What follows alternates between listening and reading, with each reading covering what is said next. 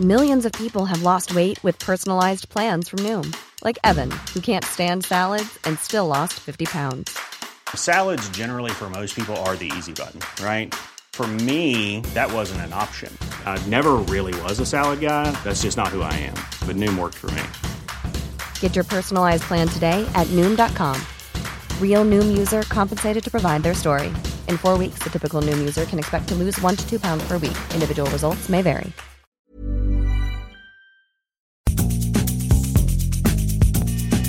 La misma vela, pero con un nuevo formato. Y un estilo único, incluyente, irónico, irreverente y abrasivo. Aquí empieza Me lo dijo Abela, con Abela Micha. Imagen del día.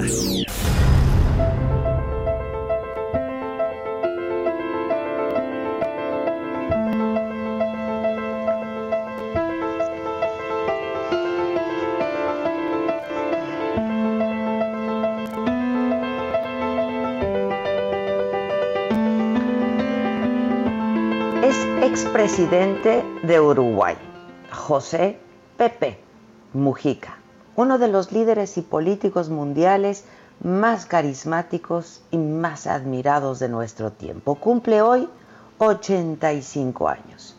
Mujica es un filósofo, dice el presidente de Argentina, Alberto Fernández, y tiene razón.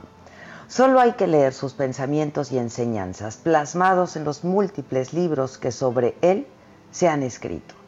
Pepe Mujica es una especie de rockstar que abarrota, créanmelo, los lugares donde se presenta. Cientos de personas se quedan afuera de sus eventos. Los jóvenes lo adoran. Algunos incluso lloran al verlo y escucharlo. Y es que Pepe no es solo pose. Él le entra a todos los temas y lo hace con conocimiento y una calidez que rompe barreras.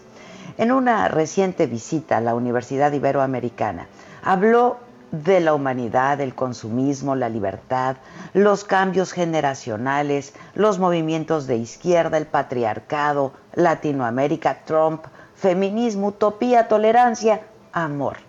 Y recibió un doctorado honoris causa que se sumó a la larga lista de reconocimientos y condecoraciones con que su trabajo humanista ha sido reconocido.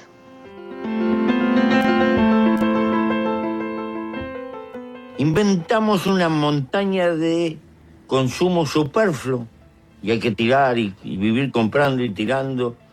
Y lo que estamos gastando es tiempo de vida. Porque cuando yo compro algo, o tú, no lo compras con plata. Lo compras con el tiempo de vida que tuviste que gastar para tener esa plata. Pero con esta diferencia. La única cosa que no se puede comprar es la vida. La vida se gasta. Y es miserable gastar la vida para perder libertad. El cambio, dijo entonces, lo van a hacer los jóvenes universitarios en el mundo que viene. Y en un discurso centrado en la tolerancia y contra los fanatismos, les pidió con una sonrisa, por favor, no pisoteen el amor. No se dejen robar ni los sueños ni la juventud. Comprométanla con los sueños de América Latina. Soy un soñador, ha dicho este líder de izquierda, que de ser guerrillero y permanecer preso 14 años, logró convertirse en presidente de Uruguay del 2010 al 2015 e hizo de su nación el país con mayor nivel de igualdad y el índice más elevado de desarrollo humano en América Latina. Por cierto, también el menor índice de corrupción. Mujica, símbolo de la austeridad verdadera. Se mueve por todo el país en un viejo Volkswagen Fusca 1987 color celeste. Por cierto, objeto de deseo de un jeque árabe, quien en el 2014 lo quiso comprar en un millón de dólares. Dicen también que Felipe Enríquez, embajador de México en Uruguay durante la presidencia de Mujica, le ofreció 10 camionetas doble tracción a cambio del emblemático escarabajo azul. Durante su presidencia, donó la mayor parte de su salario como jefe de Estado al proyecto de vivienda solidaria para los más necesitados, juntos que creo y conservó mientras estuvo en el poder. Las viviendas fueron construidas por especialistas, los interesados, por sus vecinos y por cientos de jóvenes voluntarios. La legalización del aborto, del matrimonio homosexual, de la marihuana, pusieron a Uruguay en la vanguardia social de toda América Latina durante su presidencia y emocionaron muchísimo a los sectores liberales del mundo entero. Desde hace décadas, Pepe vive con su esposa, la senadora y ex vicepresidenta de la República, Lucía Topolansky, en una pequeña finca rural en la zona de Rincón del Cerro, donde se han dedicado al cultivo de flores.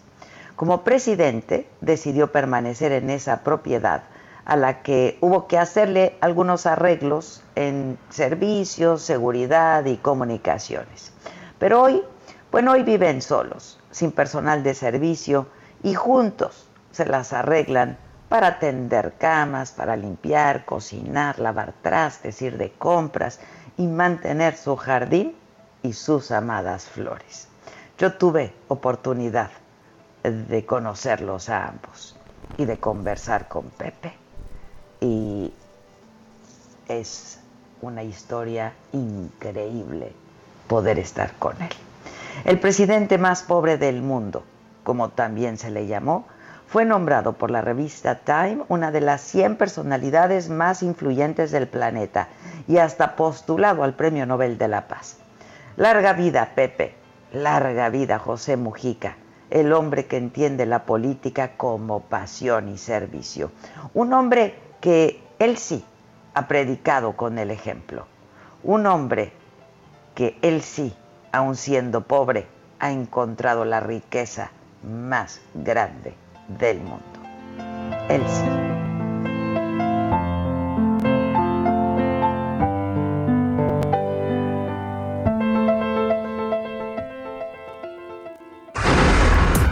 Resumen.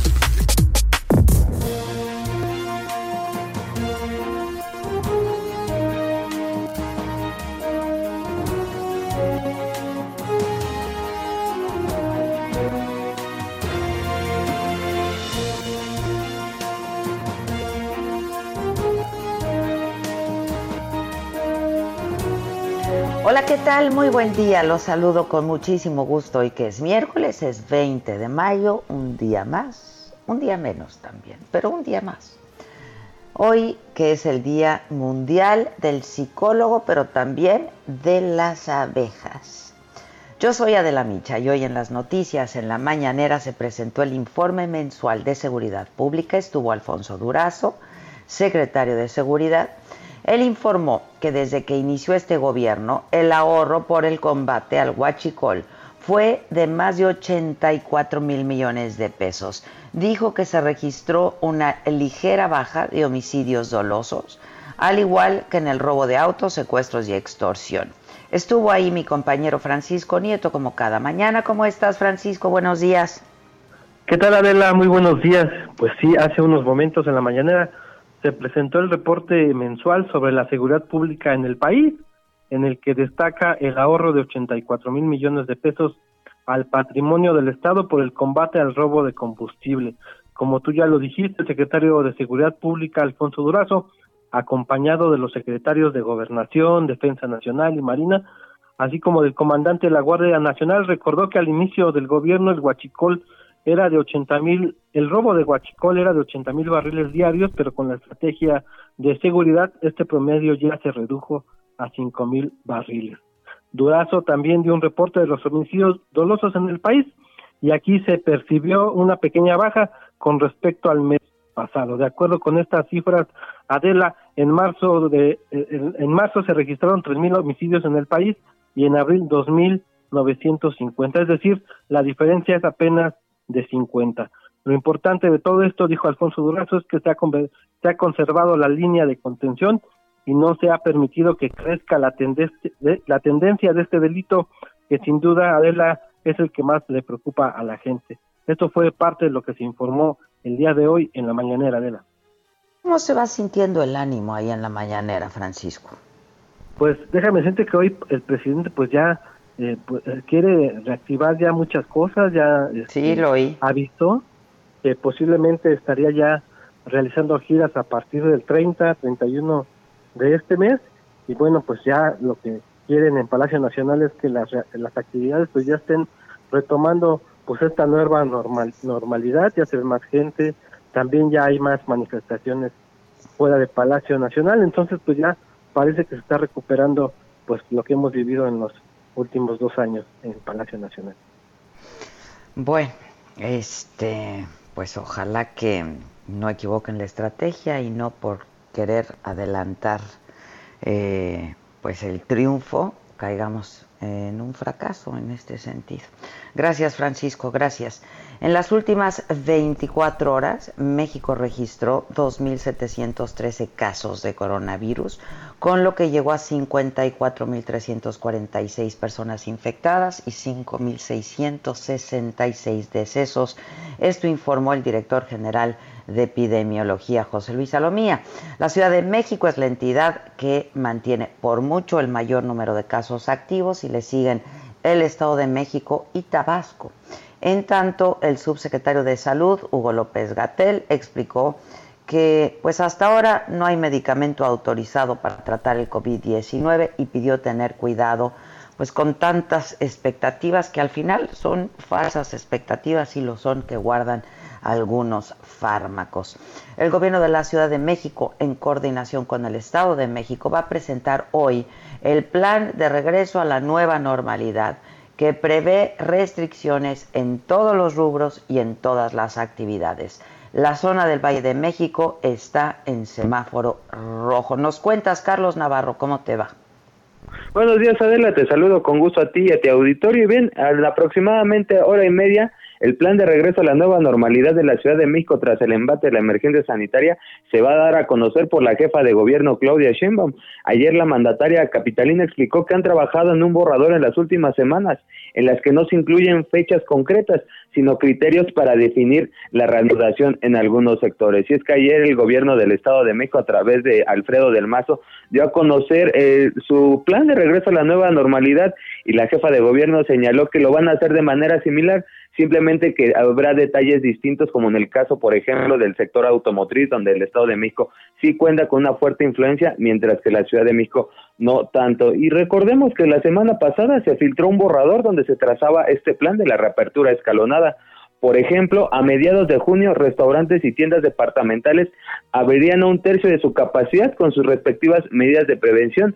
Sin embargo, el sector restaurantero en la Ciudad de México no está de acuerdo con esta medida, pues dice que no tendrán los insumos suficientes para poder mantenerse, pues operar a una tercera parte de su capacidad y con su personal no sería lo suficiente para atender esta situación, pero ya será en unos momentos donde se va a detallar todo el tipo de restricciones que se van a implementar y de qué manera, en qué sectores se va a regresar en la normalidad en los días próximos. Y comentarte de la última hora que la Ciudad de México se inauguró una fábrica de mascarillas de protección y alta eficiencia N95. Es un proyecto que trabajó la UNAM y el gobierno de la Ciudad de México, donde contempla la elaboración de hasta 6 millones de cubrebocas de este tipo y fue una inversión de 35 millones de pesos para estar apoyando a los médicos y eh, personal de salud que están luchando en la primera línea contra el COVID-19. Adela, la información que te tengo. Muchas gracias, gracias Carlos. La Secretaría de la Defensa Nacional está preparando cuatro edificios del Batallón de Infantería para recibir a pacientes con COVID-19. En ese lugar trabajan 118 profesionales de la salud civiles que fueron contratados para la emergencia y 28 militares. Diana Martínez, reportera del Heraldo, nos explica cómo se están distribuyendo estas instalaciones. Eh, ya están operando. Diana, ¿cómo te va? Así es, Adela, muy buenos días. Pues hace cuatro semanas eran dormitorios militares pero hoy ya son instalaciones para atender a pacientes con COVID-19. Son cuatro edificios del 81 Batallón de Infantería y de la Escuela Militar de Infantería de La Serena. Estos están en Tlalpan, están listos ya para recibir a las personas con esta enfermedad que sean canalizadas por el Centro Regulatorio de Urgencias Médicas. Eh, se trata de la unidad operativa de terapia intensiva y hospitalización COVID-19, que está conformada primero por dos, por dos edificios que serán utilizados para hospitalizar a los pacientes, uno para hombres y otro para mujeres y uno más para terapia intensiva en la planta baja y en la parte superior tiene un laboratorio y rayos X. Hay otro otro edificio que es para comedor y es una zona de descanso para para el personal médico. En este lugar, como lo señalas, van a laborar 118 profesionales de la salud y 28 mil Bueno, se nos cortó. A ver si podemos restablecer el contacto. Mientras les informo que esta mañana llegó a México el tercer vuelo procedente de Estados Unidos con insumos médicos que incluye ventiladores hospitalarios para atender la epidemia de COVID-19. El cargamento con equipo médico de la empresa Hamilton Medican que llegó al aeropuerto de Toluca fue recibido por personal de la Secretaría de Relaciones Exteriores y del SAT también. Y el Instituto Mexicano del Seguro Social informó que el grupo de enfermeras y enfermeros que fueron víctimas de un secuestro virtual están bien de salud. Es un grupo de entre 13 y 17 personas, habían hablado de 15 ayer, que llegaron del IMSS Nuevo León para apoyar la emergencia por el COVID pues fue amenazado a través de videollamadas y de llamadas telefónicas también. Sus familiares recibían llamadas para exigirles dinero a cambio de no hacer daño al personal médico. No hay detenidos. Ahora sí, de nuevo, Diana Martínez en la línea con esta información de la Defensa Nacional. ¿Cómo estás, Diana? Ahora, sí, adelante, tenemos problemas de comunicación, pero te, te comentaba que son 118 civiles que van a estar laborando en esta unidad y 28 militares. Entre estos militares hay un elemento castrense que ya está eh, en situación de retiro, pero que trabaja en la, en la zona de enfermería. Eh, el personal contratado debe cubrir 42 horas semanales de trabajo y tiene la opción de irse a casa o bien de dormir en esta unidad que tiene capacidad para atender a 100, 100 pacientes, 80 en hospitalización y 20 en terapia intensiva. Pudimos entrevistar al mayor Jacinto Salazar. Él es un médico cirujano militar eh, se desempeña como asesor técnico del área de hospitalización de la unidad y es el que estará encargado de revisar el equipamiento, si se requieren más insumos médicos y la evaluación de cada paciente. Eh, todavía no ha llegado algún, algún paciente, pero ya están listos para, para operar en esta unidad. Ya tienen todo, todo implementado, todo el equipo y todo el personal está, está presente. O sea, están listos para poder empezar a recibir pacientes. Sí, Sí, ellos dependen de la canalización que les haga el Centro Regulatorio de Urgencias Médicas de la Secretaría de la Defensa Nacional. En cuanto les envía el primer paciente, ellos ya están en posibilidad de atenderlos, ya tienen todo instalado, pudimos hacer un recorrido en, en esta unidad y ya están listos todo, todo el personal, tanto civiles como militares, ya están eh, eh, en el lugar. Ya. Cuídense mucho. Gracias, Diana. Buenos días. Gracias, buen día. Buenos días. México acordó con Estados Unidos la repatriación de aproximadamente mil connacionales que están de manera irregular allá. Eh, la repatriación se va a llevar a cabo desde San Diego, California y Brownsville, Texas, y lo harán en ocho vuelos que van a llegar a México el 22, el 26 y el 29 de mayo, este mismo mes. Anoche llegaron los primeros vuelos con 250 mexicanos. A su llegada a México fueron asistidos ya por agentes del Instituto Nacional de Migración para eh, irlos regresando a sus estados de origen. Y en el escenario internacional, el superciclón Amphan tocó hoy tierra en la India y Bangladesh, eh, con vientos de hasta 221 kilómetros por hora, ráfagas de 185 kilómetros. Se trata de una tormenta ciclónica extremadamente severa, la peor que afecta a esta región, así se ha informado en 20 años. Las autoridades eh, están enfrentando el reto de desalojar a millones de personas pues esto con todas las medidas de precaución también para evitar la propagación de COVID-19. Han organizado la capacidad de los albergues para mantener también la distancia social. Y es que India enfrenta desde hace 60 días un severo confinamiento por la pandemia de COVID que ha dejado más de 3.000 muertes y 100.000 casos confirmados. Corea del Norte cortó el diálogo ya con Estados Unidos y no lo va a reactivar hasta después de las presidenciales de noviembre. Así lo informó el embajador de Rusia en Sur Corea, Alexander Matsegora. Dijo que esta congelación del diálogo se traduce en una escalada de las tensiones en una región cercana a la frontera con Rusia. Criticó las sanciones de Washington contra Corea del Norte porque impiden el suministro de equipo médico esencial en tiempos del coronavirus. Nancy Pelosi, presidente, eh, presidenta de la Cámara de Representantes de Estados Unidos, dijo que el presidente Trump eh, forma parte eh, del grupo de personas vulnerables, dijo, por su obesidad mórbida. Así lo dijo. Yo no sé si podamos rescatar ese fragmentito.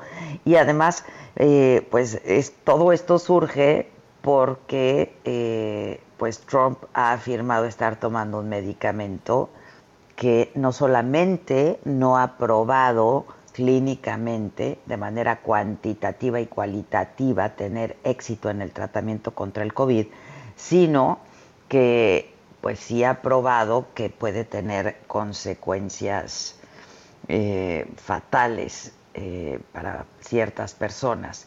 Y entonces, eh, pues Pelosi se agarró de ahí y dijo que pues el presidente Trump hace muy mal en estarse automedicando y que él pertenece a el grupo de personas vulnerables por su obesidad mórbida. Y entonces el mandatario le respondió que era una mujer enferma, le dijo a Pelosi, eh, al ser cuestionado por la prensa sobre lo dicho por la legisladora demócrata, señaló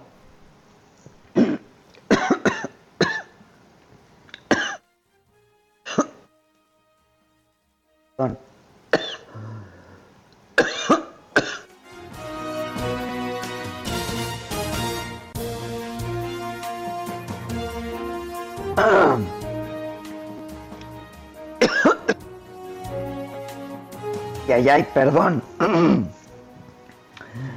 Les decía, ay, ay, ay. Ahora sí que se me fue chueco el café. Este dijo que era una mujer enferma y que era una pérdida de tiempo porque ella tiene muchos problemas mentales. No, Víctor, no, no fue un Lolita Ayala, fue que se me fue chueco el café por estar hablando al mismo tiempo. Una disculpa, ofrezco una disculpa. No tendremos como estos dimes y diretes entre Trump y Pelosi. Eh, mientras tanto, vamos con Patito, ¿no? Y así me recupero. Deportes.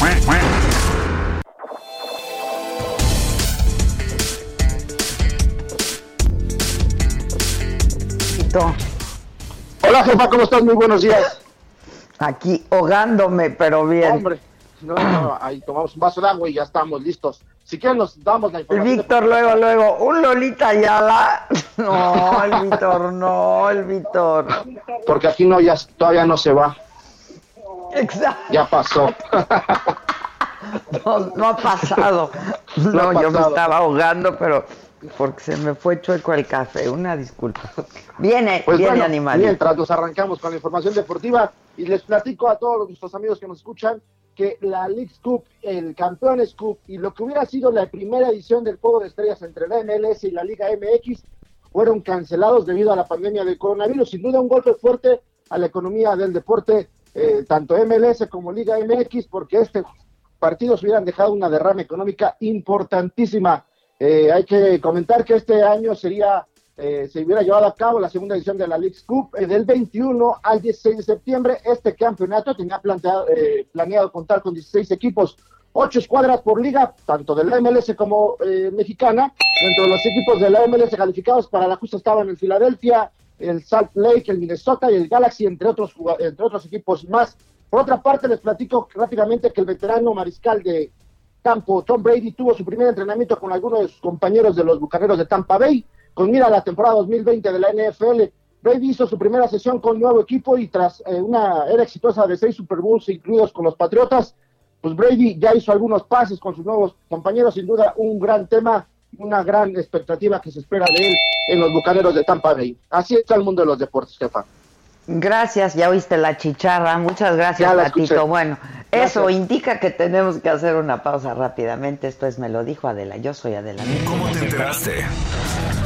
¿Dónde lo oíste? ¿Quién te lo dijo? Me lo dijo Adela.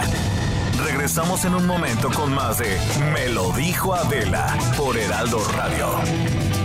Continuamos con el estilo único y más incluyente, irónico, irreverente y abrasivo en Me lo dijo Adela por Heraldo Radio.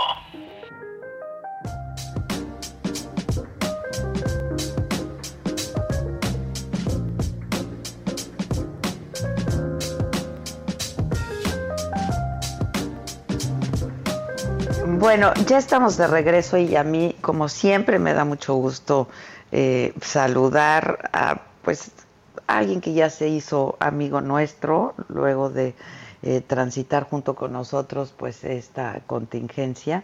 Mauricio González, médico internista del Metropolitan Hospital Center allá en Nueva York, un médico mexicano, eh, pues quien nos ha estado dando luz a un montón de temas en todos estos días. ¿Cómo estás, Mau? ¿Cómo te va?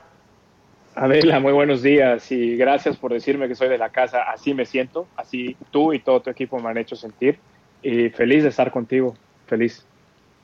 Ay, igualmente, igualmente, Mauricio. ¿Cómo estás? ¿Cómo está tu familia antes que cualquier otra cosa?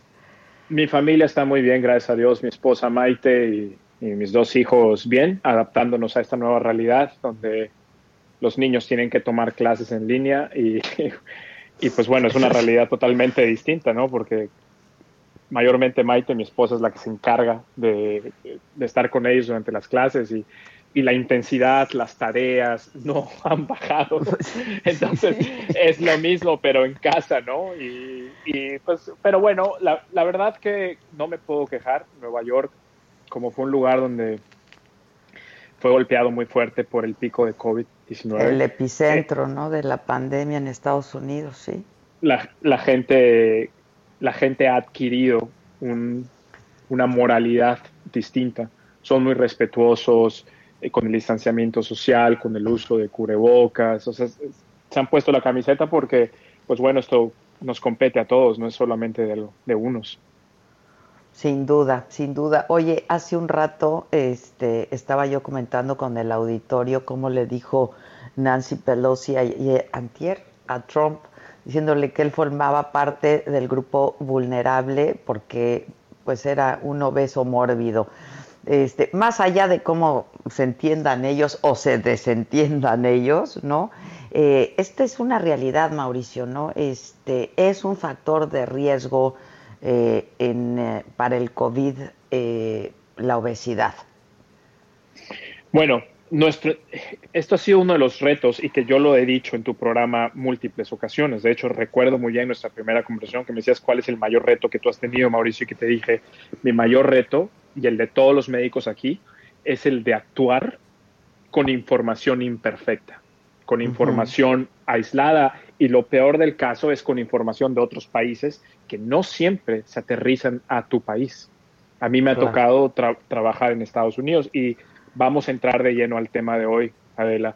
Cuando llegaron los primeros informes de China, primero llegó China, después llegó Italia, después llegó, al mismo tiempo llegó Sur Corea, Singapur, etcétera, los informes, y todos mostraban una pintura clínica no idéntica, pero parecida, que las personas de mayor riesgo de mortalidad, eso es algo que voy a enfatizar mucho en este programa porque la gente está confundida, de mortalidad, de mortalidad en estos países era mayor en personas arriba de 60, 63, 65 años, dependiendo del país que lo reportara, personas que tenían diabetes, enfermedad cardiovascular hipertensión y enfermedades pulmonares. Algunos países también eh, reportaron personas inmunocomprometidas. Entonces nosotros, en Estados, cuando digo nosotros es Estados Unidos, porque aquí es donde laboro, nos pusimos con esta visión de túnel, ¿no? Y decimos, ok, el, el, grupo susceptible a una mortalidad prematura por COVID-19 son estos. Pero entonces llegó marzo, eh, cuando estaba hecho un desastre, y en marzo 16 la CDC empezó a reportar que el entre el 20 y 29% de las hospitalizaciones en Estados Unidos en ese tiempo eran en personas entre 20 y 44 años. Y nosotros, ¿y nosotros qué? ¿Qué es esto? Esto no hace sentido de acuerdo a la información que estábamos recibiendo de estos países. Y lo que sucede es que Estados Unidos está presentando algunos cambios, no son grandes cambios, pero son muy sensibles en cuanto al grupo susceptible. Y eso es de lo que vamos a hablar hoy. Eh, se acaba de hacer un estudio retrospectivo, Adela, publicado en The Lancet, para los que nos escuchan, Lancet es una de las revistas médicas más prestigiadas de todo el mundo, en una base de datos de 265 pacientes, 265 pacientes, dentro de los cuales 58% eran hombres, que ingresaron al ICU, a la terapia intensiva, en los siguientes hospitales. Johns Hopkins, Universidad de Cincinnati, eh, NYU, la Universidad de Nueva York, la Universidad de Washington y algunos hospitales de Pensilvania y de Florida. Y recabaron datos. Y lo que encontraron es esto.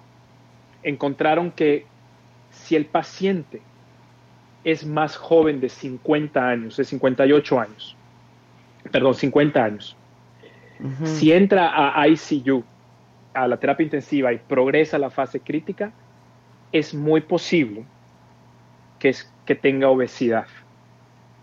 Y lo primero, que yo me lo primero que yo me pregunté fue, ¿cómo es posible que estos reportes no salieron a la luz en los otros países. Y esto es algo importantísimo para todos los médicos, epidemiólogos, el, público en general que nos está escuchando esto, porque vivimos realidades distintas, Adela. El porcentaje de, el porcentaje de obesidad en Estados Unidos es del 40%. El porcentaje, La prevalencia en porcentaje de obesidad en China es del 6%. Sí, sí, sí. Entonces son cambios distintos y obviamente en Estados Unidos esto se refleja como un factor de riesgo porque somos más eh, proclives a tener. Y, y en México es, un problema serio también. Esa es la razón por la cual te dije que creo que debíamos tocar este tema. ¿Y, qué es lo que están recomendando estos autores eh, de este estudio, que es el, el doctor Cass, el doctor Dugal y el doctor Singolani? Están recomendando que todos los médicos clínicos los que estamos en medicina interna, los que estamos en la sala de emergencias o en la terapia intensiva, tengamos un ojo ante esto y decir que si vemos un paciente que está requiriendo oxígeno, que aunque esté joven, pero si tiene obesidad, prestarles mucha atención. ¿Ok? Y no solo eso, también en, en, la terapia, en la sala de emergencias, si vemos un paciente joven con estos síntomas característicos y tiene obesidad, tratar de hacerle las pruebas o sea, tratar de asegurarnos que estén estables para poder ser dados de alta o si necesitan ser admitidos. Este es el propósito único de este estudio. Y por supuesto mencionar, Adela, que este estudio no es la Biblia, ¿no? Eh, puede estar sometido a errores estadísticos, o sea, no es la última palabra. Es una sugerencia para que mejores y mayores estudios empiecen a construir.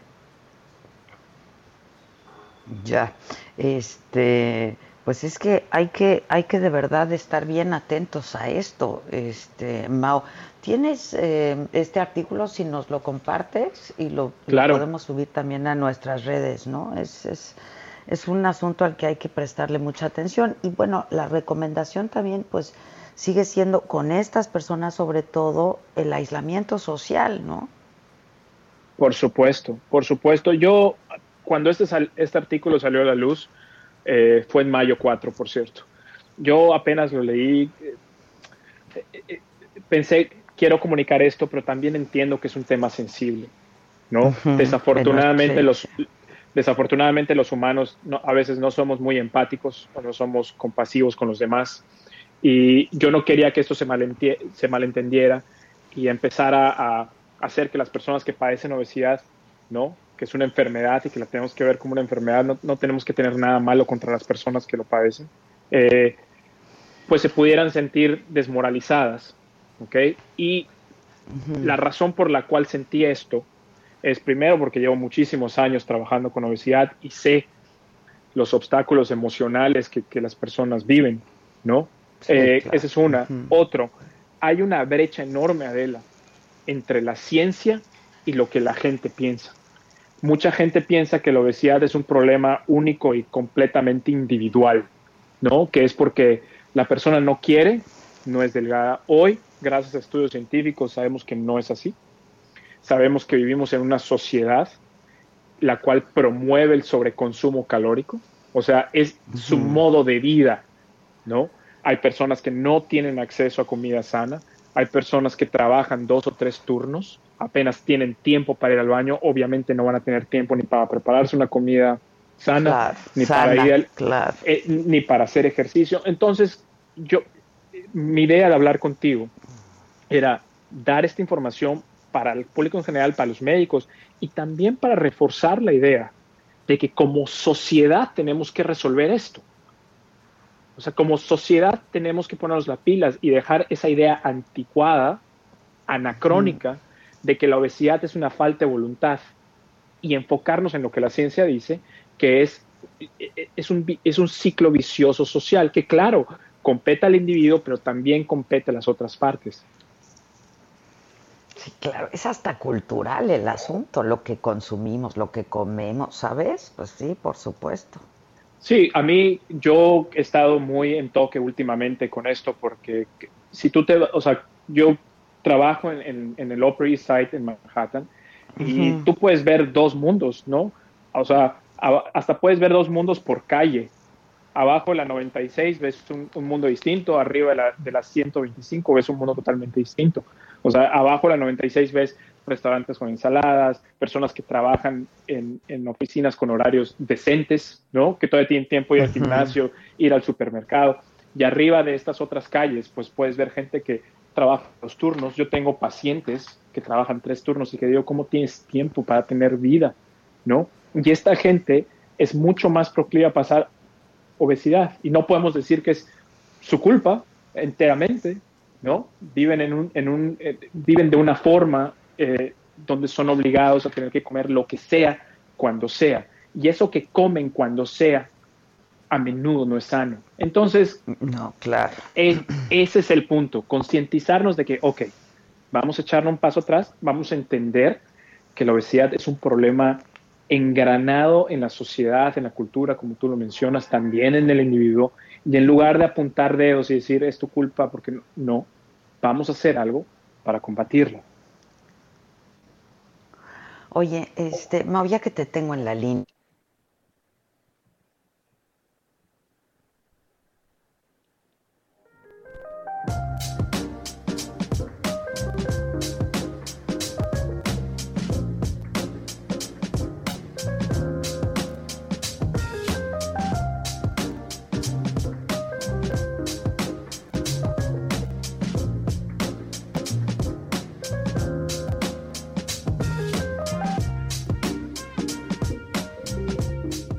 Mauricio, aquí, aquí seguimos. Soy Maca, ¿cómo estás?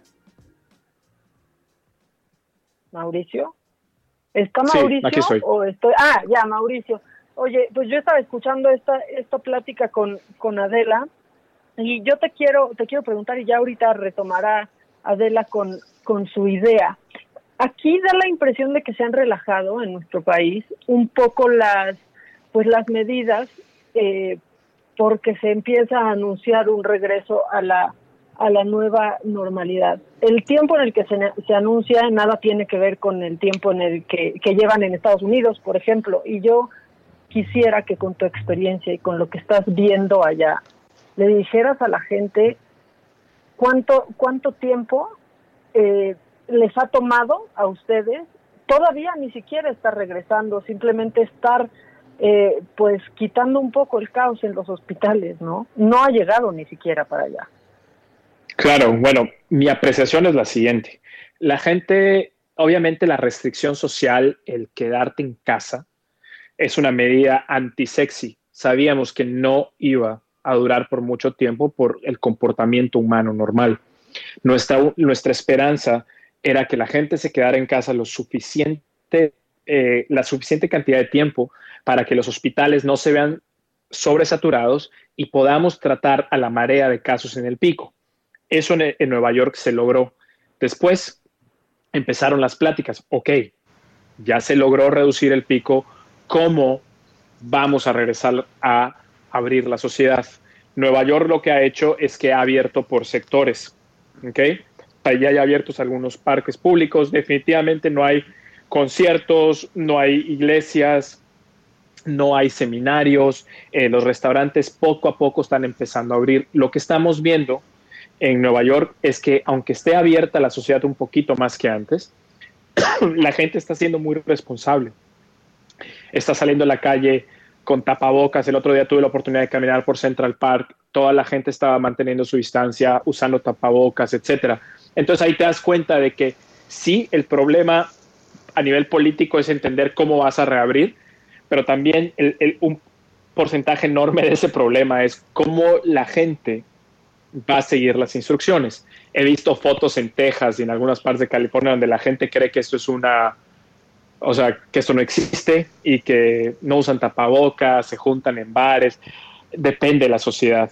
Entonces, no sé cómo México vaya a responder. Yo quiero creer que México va a responder bien, a pesar de que abran la sociedad próximamente lo puedan hacer de manera responsable.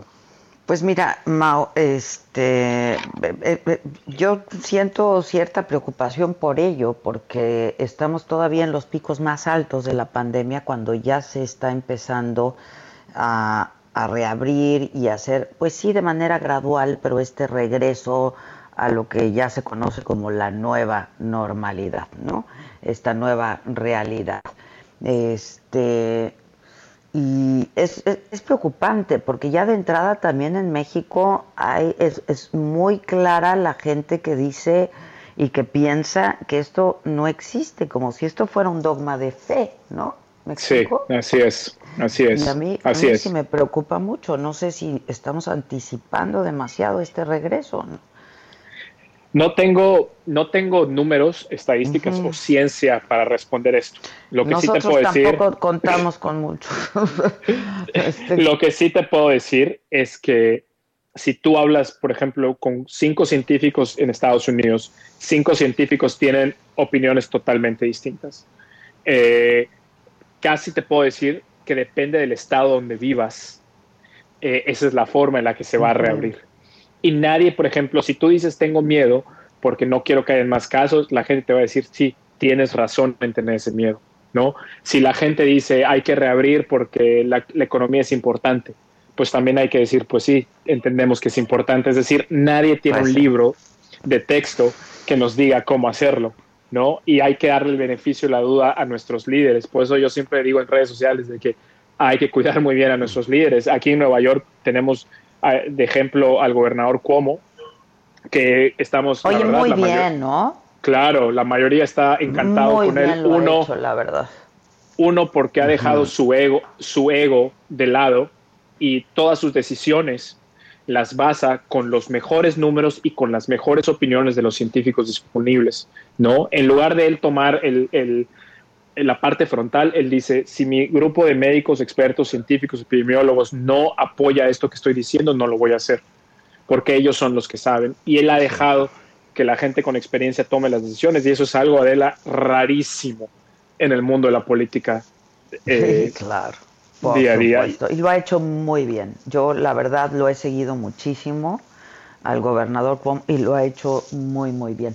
Oye, Mau, ya te tengo en la línea y me gustaría, eh, si, si podemos comentar y con el ánimo de informar a la gente y de dar tranquilidad, porque en México también hay mucha preocupación eh, de esto que se conoce ya como el síndrome, un síndrome ahí eh, que, que se está presentando en algunos niños que está relacionado con el COVID. Este, no sé si, yo sé que es un tema delicado también y que ha generado mucho miedo y mucha preocupación, pero pues me gustaría un poco también eh, con el ánimo de eh, pues de, dar tranquilidad, pero que, que se tomen las medidas también necesarias. Si, si podemos hablar de este síndrome que se conoce ya como que es parecido al síndrome Kawasaki, dice, ¿no? Claro, bueno, aquí en Estados Unidos eh, se le puso el nombre PMIS, que es Pediatric Multisystem Inflammatory Syndrome, es síndrome eh, multisistémico inflamatorio.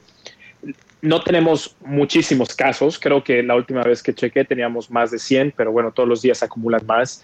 Y esto se presenta hasta ahora en un consenso, se presenta de una manera muy, muy consistente eh, al menos eso ha sido nuestra experiencia.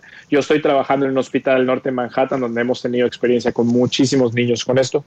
Eh, al parecer son niños que padecen COVID-19, tienen un curso de la enfermedad muy moderada, de la, casi como un catarro, ¿no? Y una vez que se resuelve, Siete, o doce días después, presentan esto. ¿Y cómo se manifiesta? Se manifiesta con fiebre, de más de cuatro o cinco días que no, no se mejora ni con Tylenol ni con ibuprofeno, nada. Estos niños también presentan baja tolerancia a los líquidos, baja ingesta oral, dejan de comer, tienen algunas manifestaciones dermatológicas, presentan como eh, manchas rojas en las manos, en los pies. Como un rash, ¿no? Exactamente. Y también presentan inflamación periorbital, o sea, alrededor de los ojos. Y en algunos niños su presión arterial cuando llegan a la sala de emergencias está baja y cuando se les hacen ecocardiogramas, que son ultrasonidos del corazón, muchos presentan inflamación del corazón, eh, del tejido cardíaco, una condición que se conoce en este síndrome Kawasaki, que es un síndrome ampliamente estudiado en la población pediátrica. Y de hecho, el tratamiento que se da en, en Kawasaki que es la inmunoglobulina eh, vía intravenosa, también se da en estos pacientes y hasta ahora un gran porcentaje mejora. Afortunadamente, muy poquitos pacientes eh, han, han, fallecido, pero definitivamente nos tiene perplejos, ¿no? Nos tiene perplejos porque estamos enfrentándonos a un virus totalmente polifacético afortunadamente, quiero decir afortunadamente, ya teníamos una medicina que estaba aprobada para esto, que es la inmunoglobulina eh, intravenosa, que, wow, gracias a eso hemos podido tener. Y también le hemos estado, eh, los niños también en este protocolo, y es un protocolo porque no hay nada científico, o sea, no han, no han habido estudios. Eh, se les está dando anticoagulantes a los niños también. Ya, este, pero ha probado buen éxito, ¿no? Todos los días en el hospital en el, que, eh, en el que yo trabajo, todos los días hay eh, juntas multidisciplinarias, Adela. Está el departamento de cardiología, el, departamento de enfermedades infecciosas, el, el departamento de terapia intensiva pediátrica, el departamento de pediatras generales y tenemos videoconferencias con otros pediatras de las mismas subespecialidades a través de Nueva York. Y todos compartimos casos y compartimos resultados. Entonces, todos manifiestan que eh, los, niños se presentan muy parecidamente en la forma en la que te acabo de explicar. Entonces, cuando compartimos notas, pues compartimos el tratamiento. Y el tratamiento es así. Eh, se usa la inmunoglobulina intravenosa, se usa anticoagulantes y en algunos casos otras medicinas. Ya, bueno, entonces a estar tranquilos y otra vez la recomendación es el aislamiento social, ¿no? Y seguir, pues sí, tener confianza en nuestros líderes y seguir sus recomendaciones y sus instrucciones. Mao, te mando un abrazo con todo mi cariño eh, y estemos en contacto. Si me permites, si me mandas ese artículo, yo lo comparto en mi plataforma este, y como siempre, pues a ti te seguimos en, tu, en tus redes sociales. Te mando, te mando un beso con mucho cariño y siempre mucho agradecimiento. Gracias, Adela, fue un placer y nos, nos hablamos pronto. Igualmente. Estemos en contacto. Muchas gracias. Gracias, Mao. Este, qué envidia, ¿verdad, Maca? Híjole. La verdad, dice que, que no tiene muy, muchos datos de lo que está pasando en México. Nosotros tampoco. La verdad es que nosotros tampoco, porque este pues hay, hay este, datos encontrados, cifras eh, encontradas, en fin. Este, insisto, yo creo que mi frase de hoy es por querer adelantar el momento del éxito se cometen muchos errores, ¿eh? Y se dan muchos los fracasos. Ojalá nos estén equivocando en, la estrategia que, que, estamos siguiendo aquí en México. Hacemos una pausa, esto es Me lo dijo Adela Soya de la Micha y ya regreso.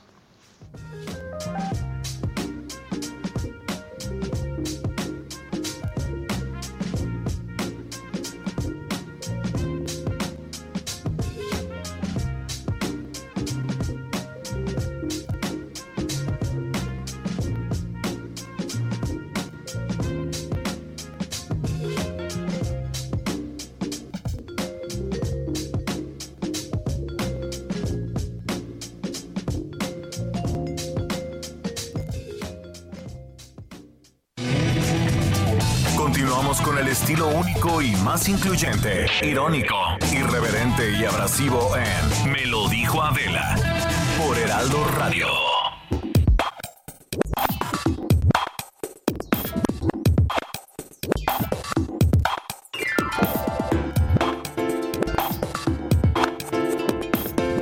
Estamos de regreso eh, y bueno, tengo hoy en la línea telefónica a Oscar Davis Hernández. Él es eh, presidente y fundador del Premio Nacional de Salud AC, presidente de la Fundación para la Promoción del Altruismo. Eh, y eh, bueno, pues él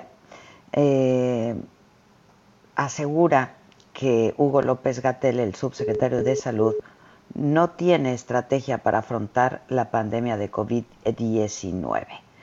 Eh, escuché que se cortó. ¿Se cortó o sigo teniéndolo en línea? Se cortó.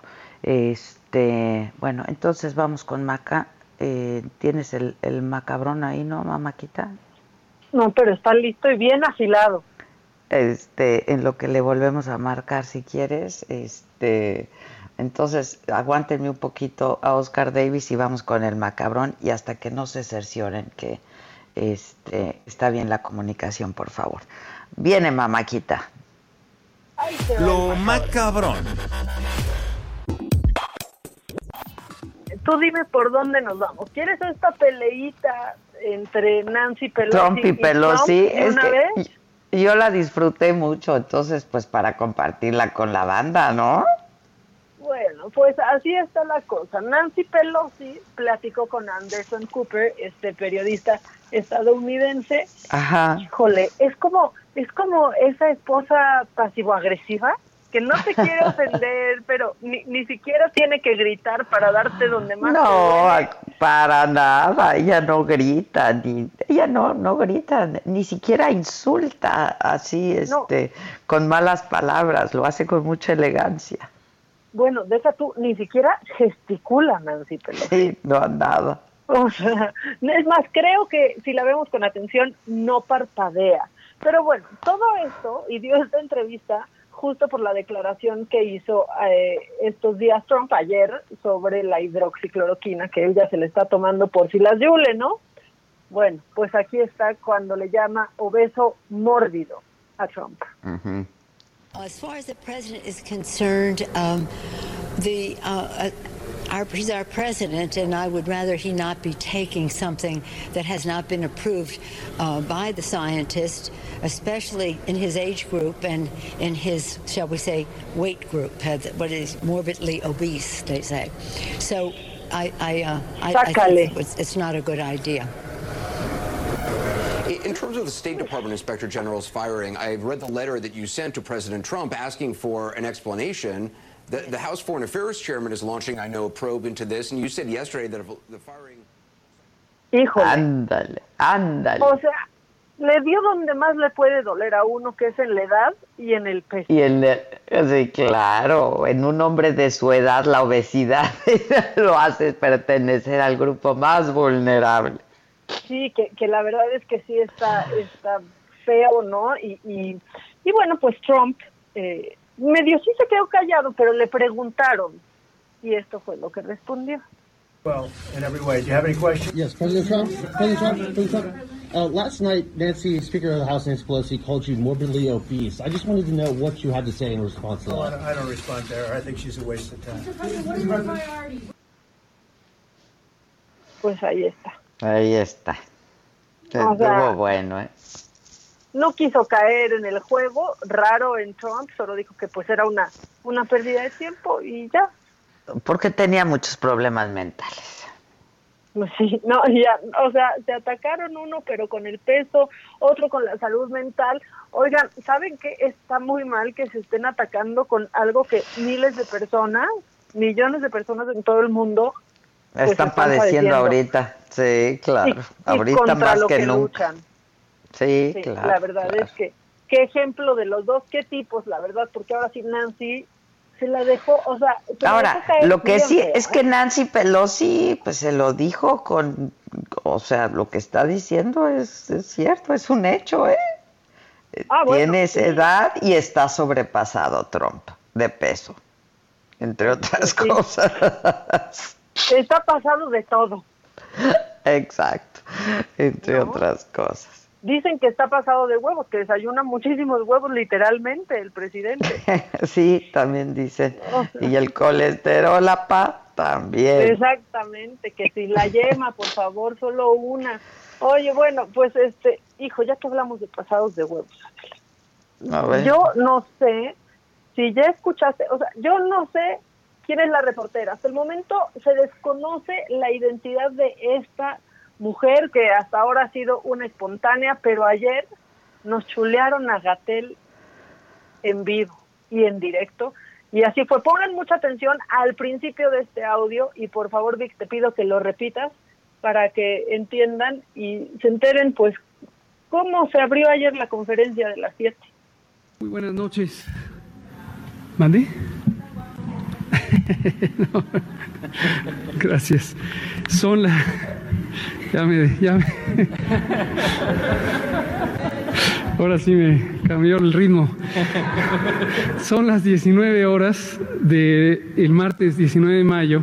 Estamos en el Palacio Nacional ¿Qué tal, de Adela? México, en la Ciudad de México. ¿Qué tal? O sea, alcanzaste a escuchar el... ¿Por qué, Qué tan guapo. guapo? Sí. A ver otra ¿Qué vez, es Víctor. eso? Nada más el principio, Víctor. Muy buenas noches. ¿Mandé?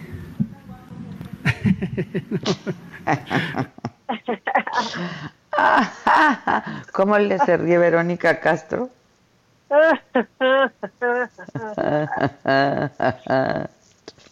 Híjole. ¿Por qué tan guapo, López Gatel? Ay, ya, por favor. Sí, ya. Sí, yo ayer, justo ayer que lo vi, dije, ay, está muy desmejorado. No, bueno, le han caído unos años encima, o sea... Pues de verdad. bastantes canas, ¿no? Y se cortó el pelo. ¿Quién le habrá cortado el pelo? Tal vez él, no, no necesita mucho, la verdad. Ah, no, pero ¿tú crees igual- que él? Pues que se pasó así la máquina, ¿Tú crees? O, o le No, dijo pues- al peluquero, soy el zar de la sana distancia, tengo fuerza moral, nada te puede pasar.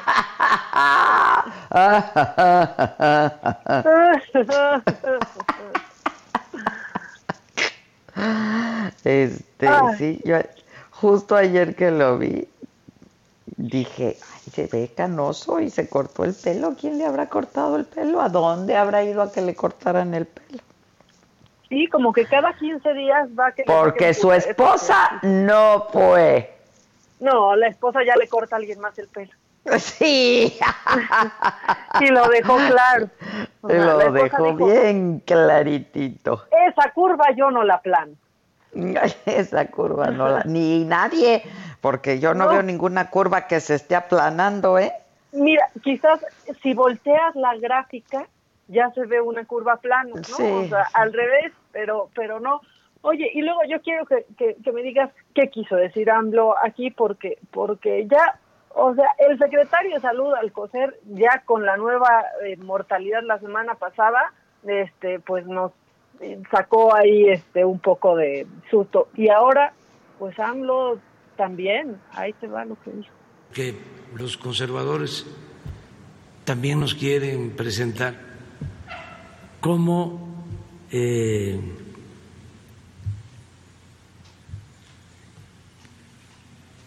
contrarios al feminicidio, perdón, al este al, al feminismo. Válgame Dios. No, bueno, bueno, pero hoy también dijo, este, antes que cualquier otra cosa, decirles que yo estoy en contra del, femini del, del feminicidio, ¿no? Ahí sí lo dijo bien. Yo estoy en contra Sí. del feminicidio.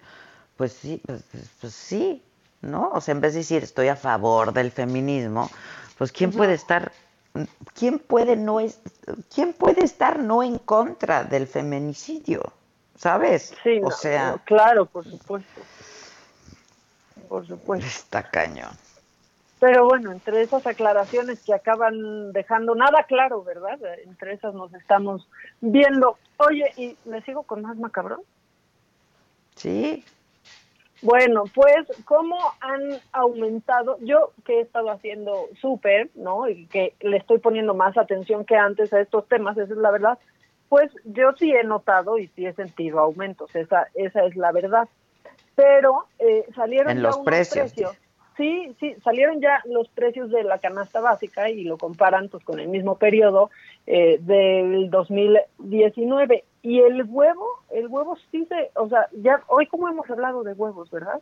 No, pero es que además allá, o sea, mercado negro del huevo, ¿eh? Por supuesto que hay mercado, a mí ya se me Sí. ofreció huevo por debajo del agua. Sí, huevos por debajo del agua. Sí, en- entre que hay restricciones, eh, a mí les dije, a ver, pero hay escasez, y me dijeron, no, no hay escasez, lo que pasa es que hay una sobredemanda de, de, De huevo, ¿no? Pues bueno, tuvo en tres meses un aumento de nueve pesos con 50 centavos. O sea, llegó hasta los 44 pesos con 40 centavos el, el huevo, de sus 34 pesos, ¿eh? Con el que Sí, sí, sí. empezó el año. Eh, lo, lo que subió también el, el frijol, también ha subido. El jitomate, fíjate que el jitomate bajó. Eso, pues, digo, creo que es un, un buen un buen tip. Azúcar subió y la leche está prácticamente en el mismo precio. Lo que sí es que las tortillas, eh, pues, mira, en enero estaban en 16.70, 16,70 centavos y pues ya para abril había subido 17 pesos, ha aumentado 30 centavos y yo de aquí quiero recuperar este audio eh, para cuando ustedes vayan a las tortillas, pues así le digan a la señora, por favor. Hola, ¿qué tal, señorita? Buenos días. Le encargo 20 pesos de tortilla. ¿Cuánto va a ser?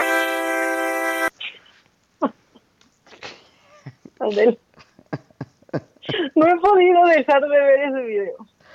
A ver, pues yo necesito el visual. Ahorita te, ahorita te lo mando, pero Vuélvalo bueno, a necesito poner. 20 pesos de tortilla. Le encargo 20 pesos de tortilla. ¿Cuánto va a ser?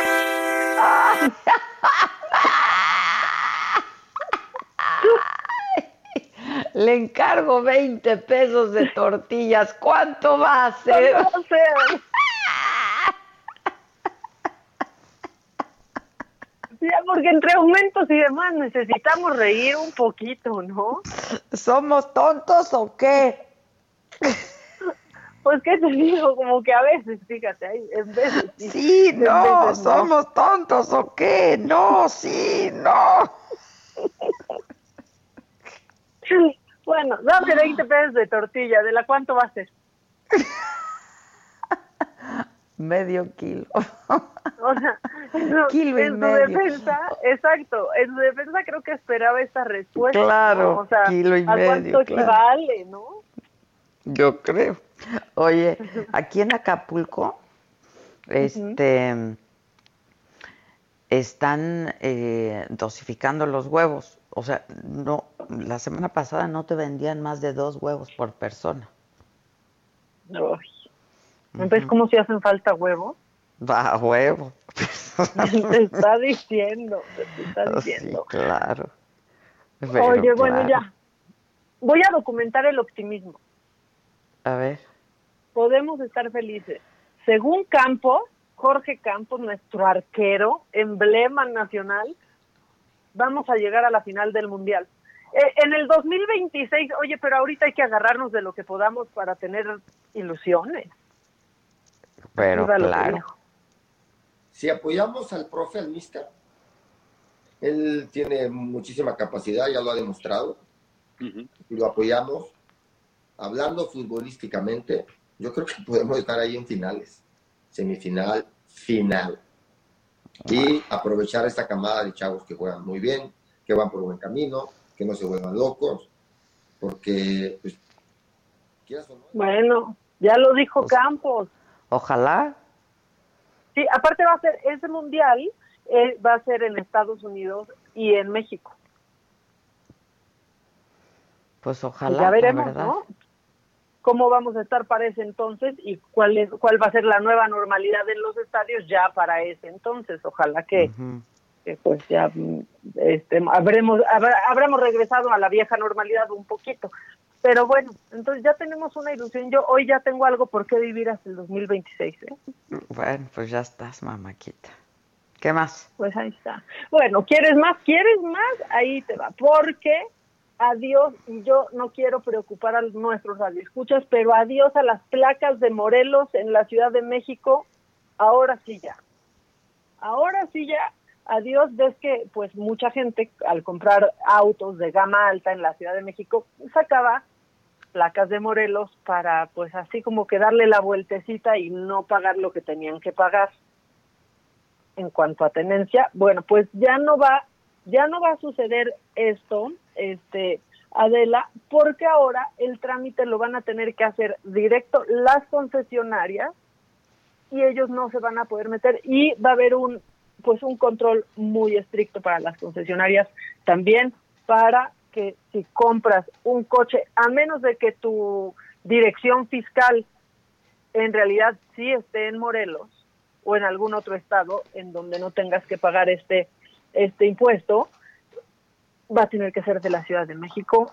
No hay más. Y esto va más allá si es justo o no no porque está este debate de pero ve cómo tienen las calles de nuestra Ujú. en nuestra ciudad y ahí estamos pagando simplemente es un impuesto que existe y es algo con Pues lo sí. que tenemos que, que cumplir cuando compras un coche de más de 250 mil pesos Ya. Está bien, ¿no? ya van. Pues yo, la verdad es que yo pienso que sí, a mí de pronto sí me cae mal eso, verlo el- en la gente y como ese darle la vuelta y ganarle un poco al sistema, no me cae bien a mí. Ya, pues no, ni a mí tampoco. Este, ¿qué más, mamáquita?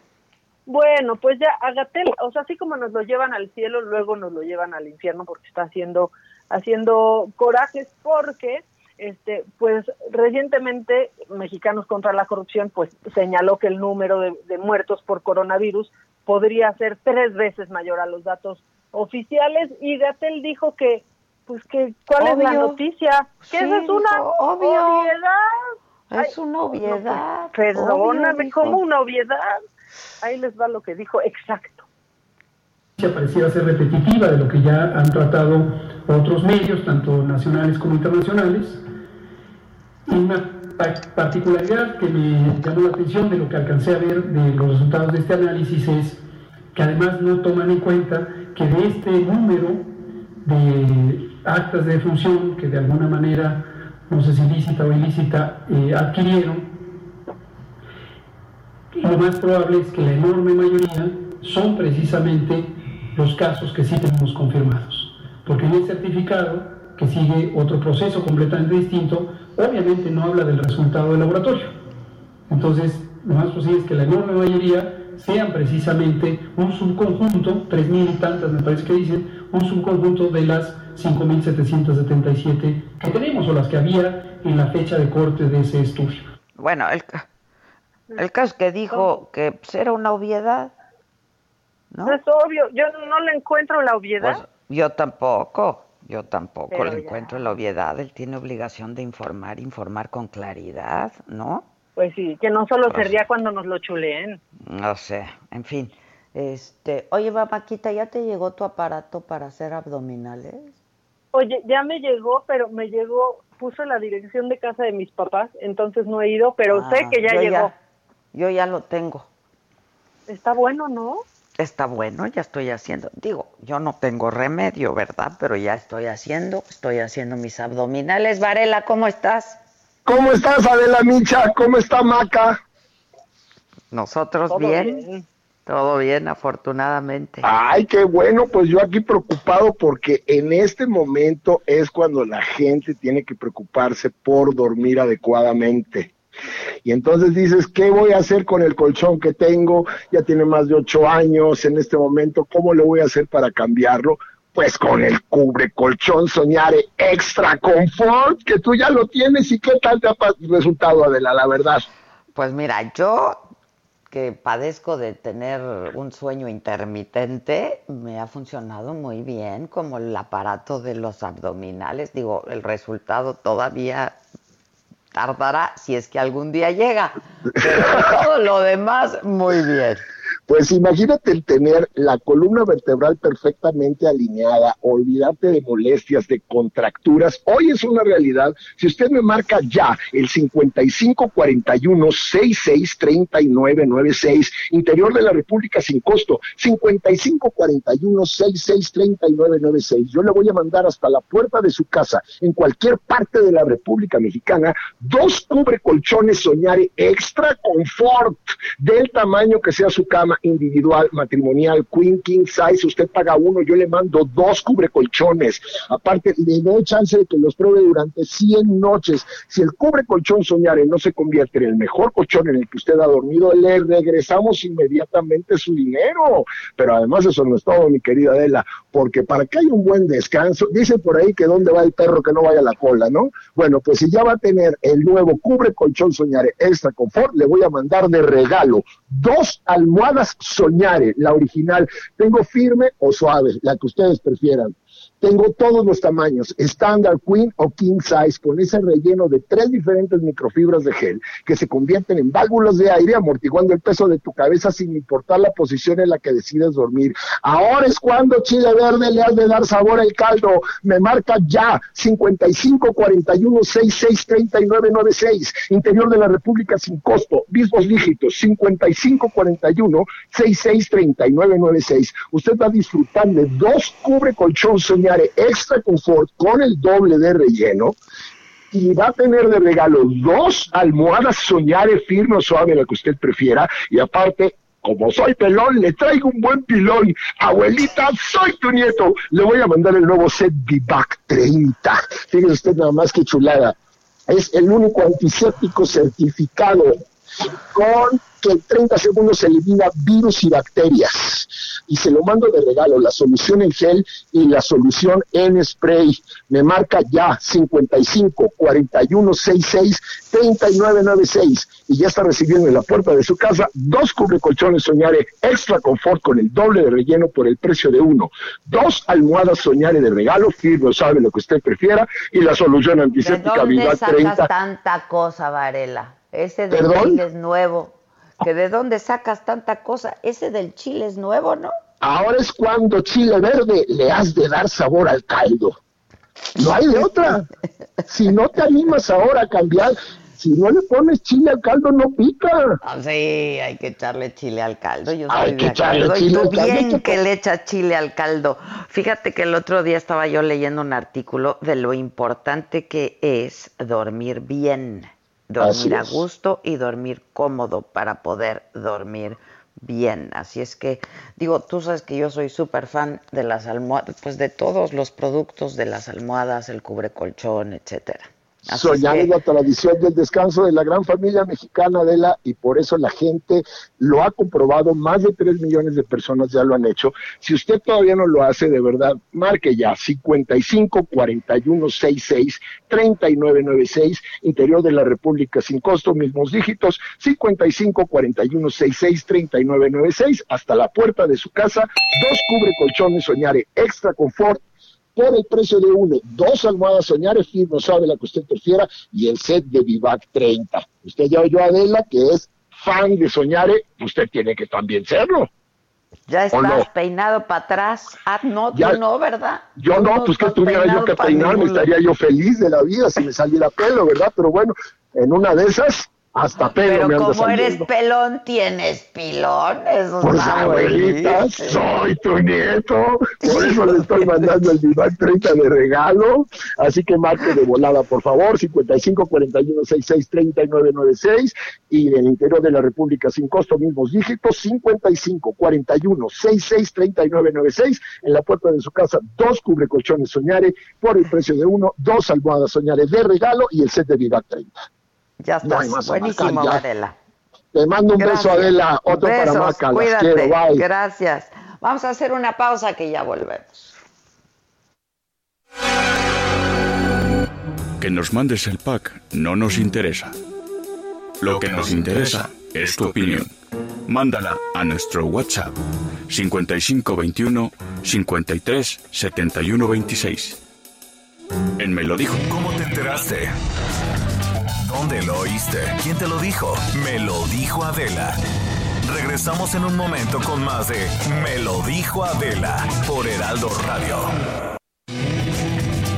Continuamos con el estilo único y más incluyente, irónico, irreverente y abrasivo en Me lo dijo Adela por Heraldo Radio.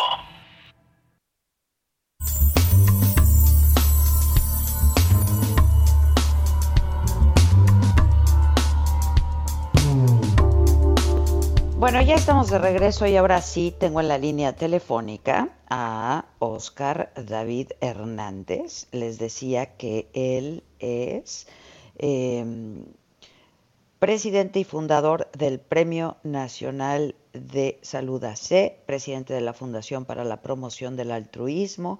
Eh, y bueno, ahora eh, él ha asegurado que el subsecretario de Salud, Hugo López Gatel, no tiene estrategia para afrontar la pandemia de COVID-19. Y con un amparo buscan suspender conferencias de López Gatel. ¿Cómo estás, Oscar? Buenos días. Hola Adela, muy buenos días y muchas gracias por la oportunidad de, de ser escuchado en tu importantísimo audi- auditorio. A ver, cuéntanos, ¿son estas fundaciones las que están amparando, pidiendo un amparo? ¿O ¿Qué, qué está pasando? Mira, en particular, yo realizo esta demanda de amparo como un ciudadano más, como lo podrías haber hecho tú, como cualquiera lo podría haber hecho. Es una manifestación de desacuerdo, como muchas personas realizan tomando calles o eh, gritando consignas. Bueno, yo realizo eh, mi, mi sugerencia de, de este tipo a través de una demanda a título personal. Es a título personal, no representando a estas organizaciones. No, Ya. de ninguna manera. Y este, sí soy presidente del Premio Nacional de Salud, también soy presidente de la Fundación para la Promoción del Altruismo IAP, que son en particular la fundación que es la que se ha estado vinculando, pues es una organización que no persigue fines políticos ni religiosos y lo que busca es ser un vocero de las organizaciones de la sociedad civil. Pero este en particular es un tema que de manera personal, como ciudadano, yo presento ante la autoridad para manifestar lo que a mi derecho compete. Ya, ahora, este, a- ver, danos datos, ¿qué es lo que te está animando a presentar este amparo? Mira, primero, eh, hemos tenido a lo mejor tiempo de sobra muchas personas eh, y además yo siempre he estado en los temas de salud. Entonces analicé un poco el, el, el trabajo que ha desarrollado eh, el doctor Hugo López Gatel desde enero realmente pues, es un trabajo que incluye muchos errores, muchas omisiones e inclusive eh, faltas a la verdad. Desde mi punto de vista, todo eso genera un, un problema de magnitudes serias que en algún momento los mexicanos vamos a pagar. Y mira, te, pla- te platico, desde enero eh, define, bueno, se, se crea la definición operacional esa definición operacional son los criterios en los que tú puedes eh, dar por un hecho que una persona tiene COVID-19. Entonces, en esa, en esa definición operacional, que incluía calentura, etcétera, etcétera, etcétera, cosas que ya conocemos todos, decía que si que no aplicaba como COVID-19 si no habías tenido contacto con una persona que hubiera estado en los países donde había evidencia de brotes de COVID-19 o con una persona en particular que supieras que tuviera COVID-19. De tal suerte que al no incluir esa, esa definición o, o, ese síntoma o, o, esta descripción en esta definición operacional, pues se dejaron fuera a muchísima gente que seguro tenía COVID-19, como lo, lo ha demostrado la propia Secretaría. Mira, es, es muy interesante porque el primer brote nosotros lo tenemos registrado el 28 de febrero, pero la propia eh, Dirección General de Epidemiología considera que el 6 de enero fue el primer COVID-19 eh, a través de una mujer. Luego, el 8 de enero, otra mujer, es decir, fueron Pero cuatro sí mujeres. fue importado. Sí, sí, por supuesto que todos Que fueron, fueron importados. Ujú, porque así... Sí, el primero sí, exacto, así no- comenzó. no nació solo para, aquí. Para, para aclararle a la audiencia, ¿no? Ajá, sí. Fueron Sí, no- no es- importados y luego ya y no es empezaron un a ser virus- comunitarios. Así es. Y tenemos seis casos, el 6 de enero, el 8 de enero, 7 de febrero, 12, 18 y 19 de febrero, que anteceden, eh, son casos COVID-19 que anteceden a este primer caso que, re- que reconoce la propia Secretaría el 28 de febrero. Entonces eso, pues de, de entrada ya genera cierto ruido, ¿no? Luego, eh, ot- otra de las cosas que es importante recalcar es que la, la Organización Mundial de la Salud define que es pandemia el 11 de marzo y curiosamente se permite un evento en ese fin de semana que se llama Vive Latino el día 14 y 15 de marzo, donde por supuesto hubo miles de infectados. Es decir, si lo vemos ya en el tiempo y tenemos el primer la primera evidencia de COVID-19 en diciembre de 2019, pero ya en México en enero de 2020 y permites un, un, eh, un evento de esta naturaleza como Vive Latino el 14 y 15 de marzo, pues obviamente no, es- no hay estrategia que, que hayas implementado, implantado para atender correctamente el COVID-19. Este, también Y desde ahí, pues todo lo que siguió, ¿no? Todo lo que ha seguido, pues. Pues sí, porque, mira, es, es curioso porque el 20 de marzo se cancelan clases, pudiéndose haber realizado la cancelación de clases una semana antes, como si los niños no importaran. Eh, la- el 24 de marzo se, se desarrolla la- el programa Susana a Distancia, pero ya con una semana, quizás hasta dos semanas, las propias universidades en un principio y luego los gobiernos de los estados tomaron a- empezaron a tomar definiciones para atender correctamente eh, los el, el- grave problema, la, la pandemia que tenemos de COVID-19.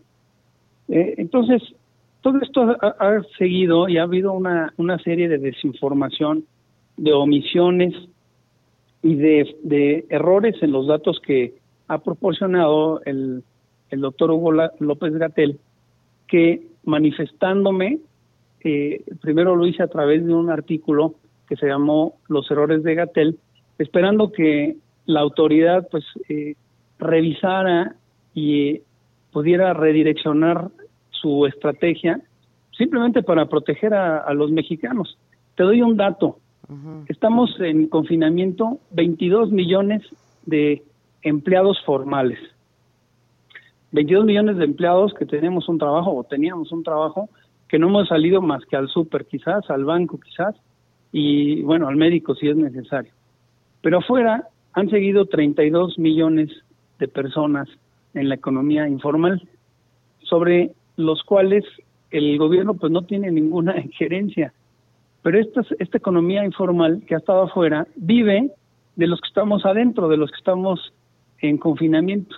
Entonces, hasta ese, hasta esa decisión eh, que no la toma eh, el doctor, la toma la propia sociedad, eh, incide en los resultados que estamos padeciendo el día de hoy, con una cantidad importante de hospitales saturados, una cantidad importantísima de contagios y una cantidad eh, importante de fallecimientos que tampoco eh, se están eh, estadísticamente relacionando adecuadamente. Ya. Ahora, este, tú, tú presentas este amparo para que se cancelen las conferencias nocturnas, ¿no? De las 7 de, la noche. ¿Qué, no, procede? No, no, no. Ah. Mira, eh, voy a precisar. El amparo no es para que se cancelen las, las conferencias nocturnas. Yo considero que las omisiones y contradicciones de, del doctor Hugo López Gatel lastiman y vulneran a la propia sociedad mexicana porque no estamos teniendo los lineamientos adecuados y una estrategia adecuada.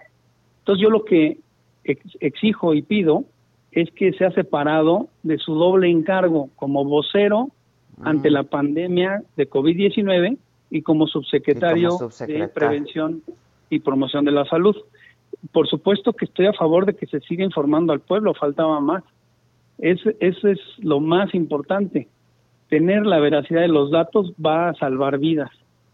Claro. Ya. Este, ¿Y qué procede? Pues mira, está muy interesante, la, la verdad. Este, tiene 15 días la autoridad para eh, explicar al, al, juez en qué situaciones eh, o, dar datos que desestimen lo que yo estoy este, afirmando. Y, y, realmente está interesante el proyecto porque eh, a lo mejor yo lo que estoy pidiendo no tiene ninguna justificación, pues el juez tendrá que decirlo. A lo mejor sí tiene justificación y el juez también tendrá que decirlo y actuar en consecuencia contra no el académico Hugo López Gatel, no el no la persona Hugo López Gatel, sino contra el funcionario público del cual dependen miles de, eh, bueno miles de vidas y la atención médica de un país. Ese, ese es en realidad el, el punto más importante, el punto toral. Ya, pues sí, sí está interesante. Este, pues mantenernos informados, ¿no? De cómo, cómo se desarrolla, pues. Pues sí, digo, nada más para ponerte un dato interesantísimo. Hoy para México es el día 82 de la pandemia. En ese día, en el día 82 de la pandemia, que para China era el 13 de abril, tenían 88 mil infectados. Ese es, en el día 82, que para Italia era el día 6 de mayo, ya tenían 226.699.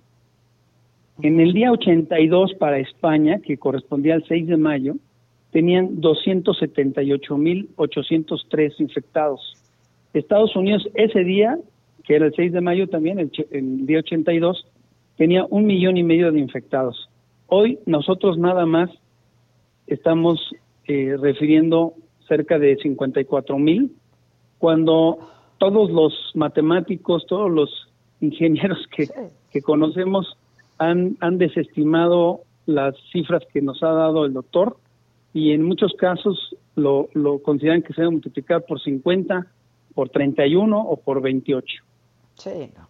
Este, ahora, digo, esto tiene una explicación ahí sí que es muy obvia y muy lógica. Si no se hacen pruebas, ¿no? no pueden tener, pues son estos datos, pues de lo, es lo que sale de las pruebas que están haciendo, pero es que aquí no se hacen pruebas. Es el país en el que menos pruebas se están haciendo en el mundo. Mira, cualquier plan de trabajo, cualquier estrategia y además lo, lo ha dicho miles de veces la Organización Mundial de Salud, debe de tener una solución integral. Si no tienes una solución integral que incluya varios factores, no hay manera de contrarrestar o atender correctamente cualquier pandemia, en este caso el COVID-19.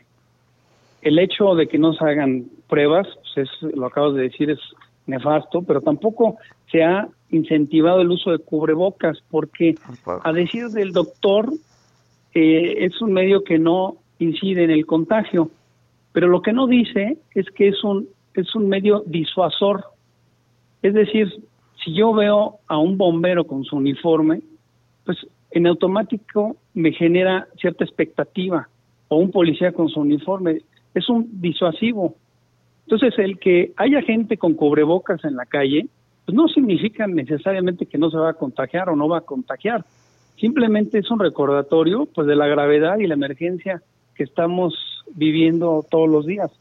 Pues, Tampoco Pero lo que también se ha dicho es que eh, sí evita que quienes están contagiados puedan contagiar.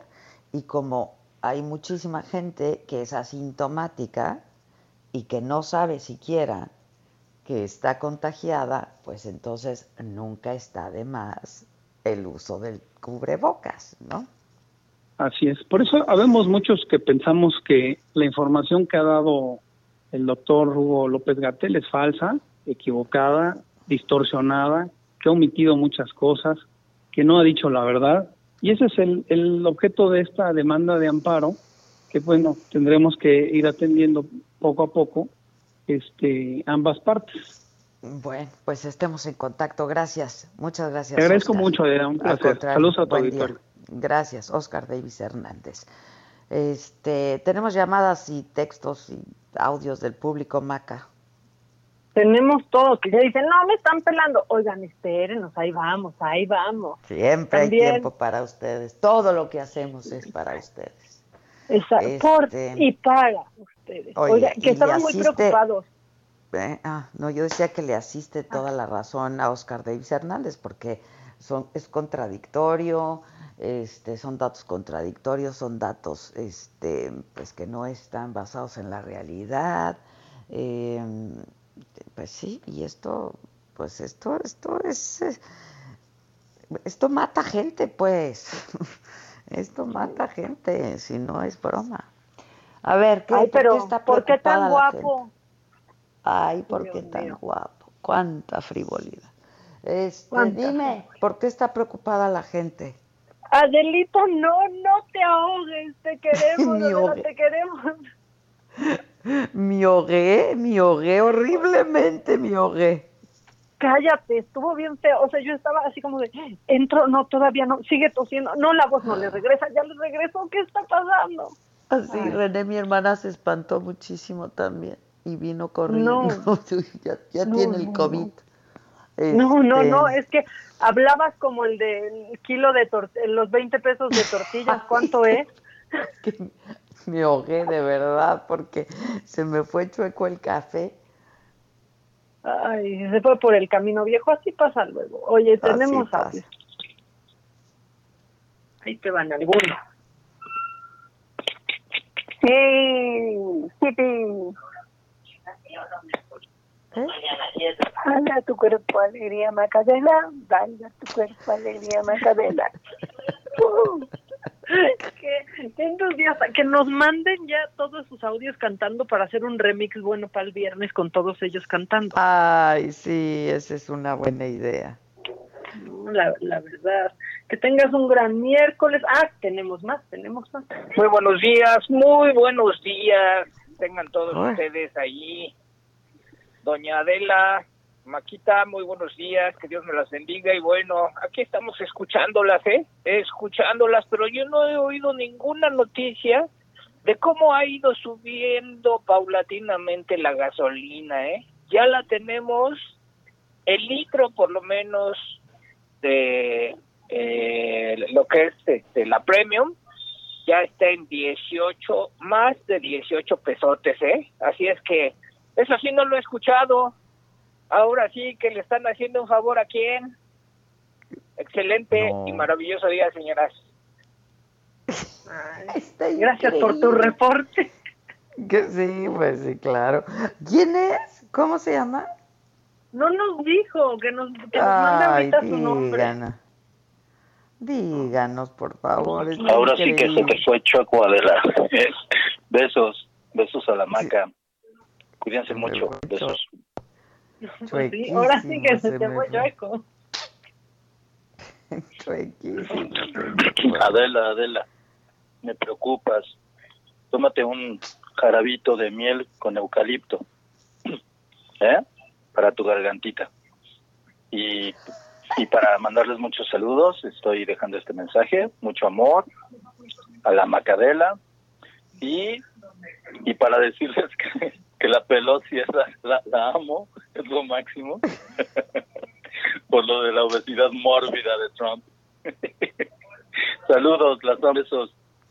Felicidades. Está increíble. Yo amo a nuestro auditorio, los amo con todo mi corazón. Viene más. O sea, me ponen de muy buen humor. Ahí va el más. A ver, la Maca, muy buenos días. Pues aquí quitándoles nuevamente su valioso tiempo un momento. Oiga, nada más para pedirles un favorzote. Fíjense que no es la primera vez. Les he estado enviando algunos mensajitos porque en la delegación Álvaro Obregón, específicamente en la unidad habitacional y en Santa Fe, ya tenemos cuatro días sin agua. Intermitentemente nos la quitan uno o dos días, pero esta vez ya, ya está yendo muy lejos. Y pues en medio de la pandemia sí estamos ya como muy preocupados y tirándonos de los cabellos. Y la alcaldía no nos da ninguna respuesta. Ahí les pedimos de favor a ver si nos pueden ayudar a ver qué pasa, ¿no? Porque ya son muchos días sin agua y esto se está volviendo un verdadero caos. Muchas gracias, que tengan buen pues día, sí. saludos, abrazo. Pues tiene toda la razón. Imagínate en medio de la pandemia y ellos sin agua. Steph, te encargo a ver si puedes averiguar en la, en, ahí en este en la delegación.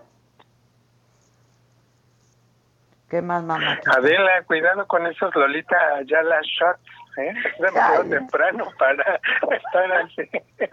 Cuídate, saludos, buen día, bye.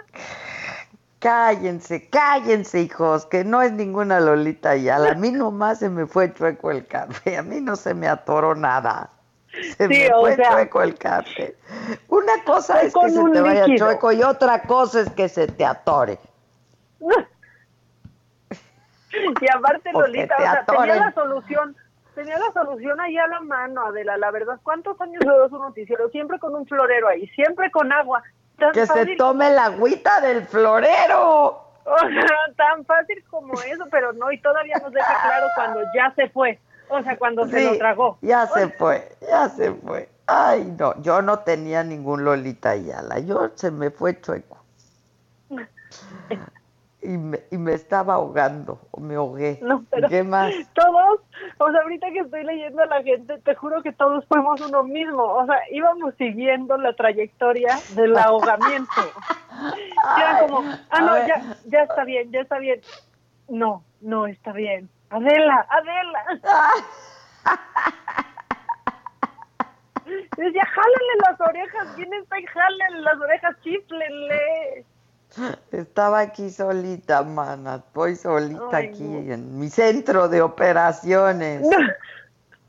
Dios mío.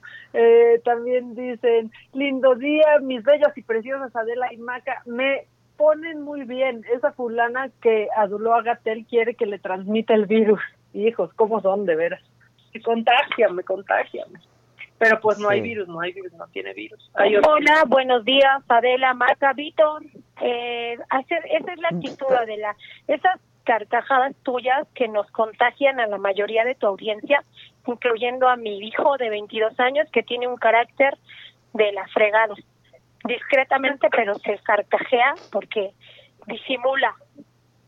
Oye, creo que hemos influido muy bien en la relación de esa madre y ese hijo. ¿eh? Exacto. Están, están conectando, están Los- conectando, ¿eh? Los hemos unido, los hemos unido. Oye, y rápido, ya te vi muy guapa en la portada de, de un periódico en Cancún. Ah, es una foto de hace como un año, ¿eh? No se No, dejen, espérate, no, ay, no, se dejen llevar. Ahorita ando, yo, yo ya traigo el pelo de tu color, mamáquita, ¿eh? Oye, muy bien. A mí ya se me está yendo, ya mis raíces negras están saliendo a la luz. Oye, pues es que mira, yo, yo también las mías, pero yo me pinté la raíz, ¿no? Este, y con el sol yo ya, pues imagínate, dos meses, aquí- ¿cuánto llevo en Acapulco? ¿Casi dos meses? Casi dos meses. Pues, un mes Ay, y no. medio, pues yo ya, yo ya, No, estoy toda decolorada. Pero se te ve Ya padre. sonó ¿eh? la chicharra. A Ya mí sí me qué gusta. bajón Digo, habrá, habrá que matizarlo y así, a ver, ahora Jazz cuando me ve a ver qué chingados me hace, pero a mí me gustan estos así como plumitas decoloradas. A mí Oigan, también, la mi frase de hoy dice, la mayoría de los fracasos viene por querer adelantar la hora de los éxitos. Grábensela muy bien. La mayoría de los fracasos viene por querer adelantar la hora de los éxitos. Les mando un beso, Maca, gracias a todo el equipo, gracias Steph, Leti, el Víctor, este Quique, el hijo del Quique, a todos muchas gracias, la redacción, al Heraldo y a todos ustedes muchas gracias. Hasta mañana en punto de las 10 por esta misma frecuencia y siempre en línea. Dicen que no eres más que un simulador. Que mantienes la marca del pecador.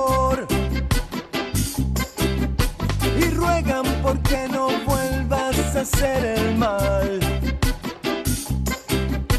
Predicen todo comienzo tiene un final. ¿Sabes? Esto fue Me lo dijo Adela. Con Adela Micha. ¿Cómo te enteraste? ¿Dónde la oíste? ¿Quién te lo dijo? Me lo dijo Adela por Heraldo Radio, donde la H suena y ahora también se escucha. Una estación de Heraldo Media Group.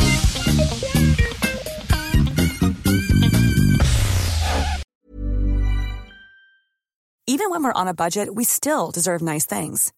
Quince is a place to scoop up stunning high-end goods for 50 to 80% less than similar brands.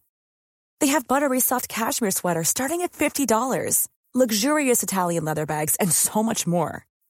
Plus, Quince only works with factories that use safe, ethical, and responsible manufacturing. Get the high-end goods you'll love without the high price tag with Quince. Go to quince.com slash style for free shipping and 365 day returns.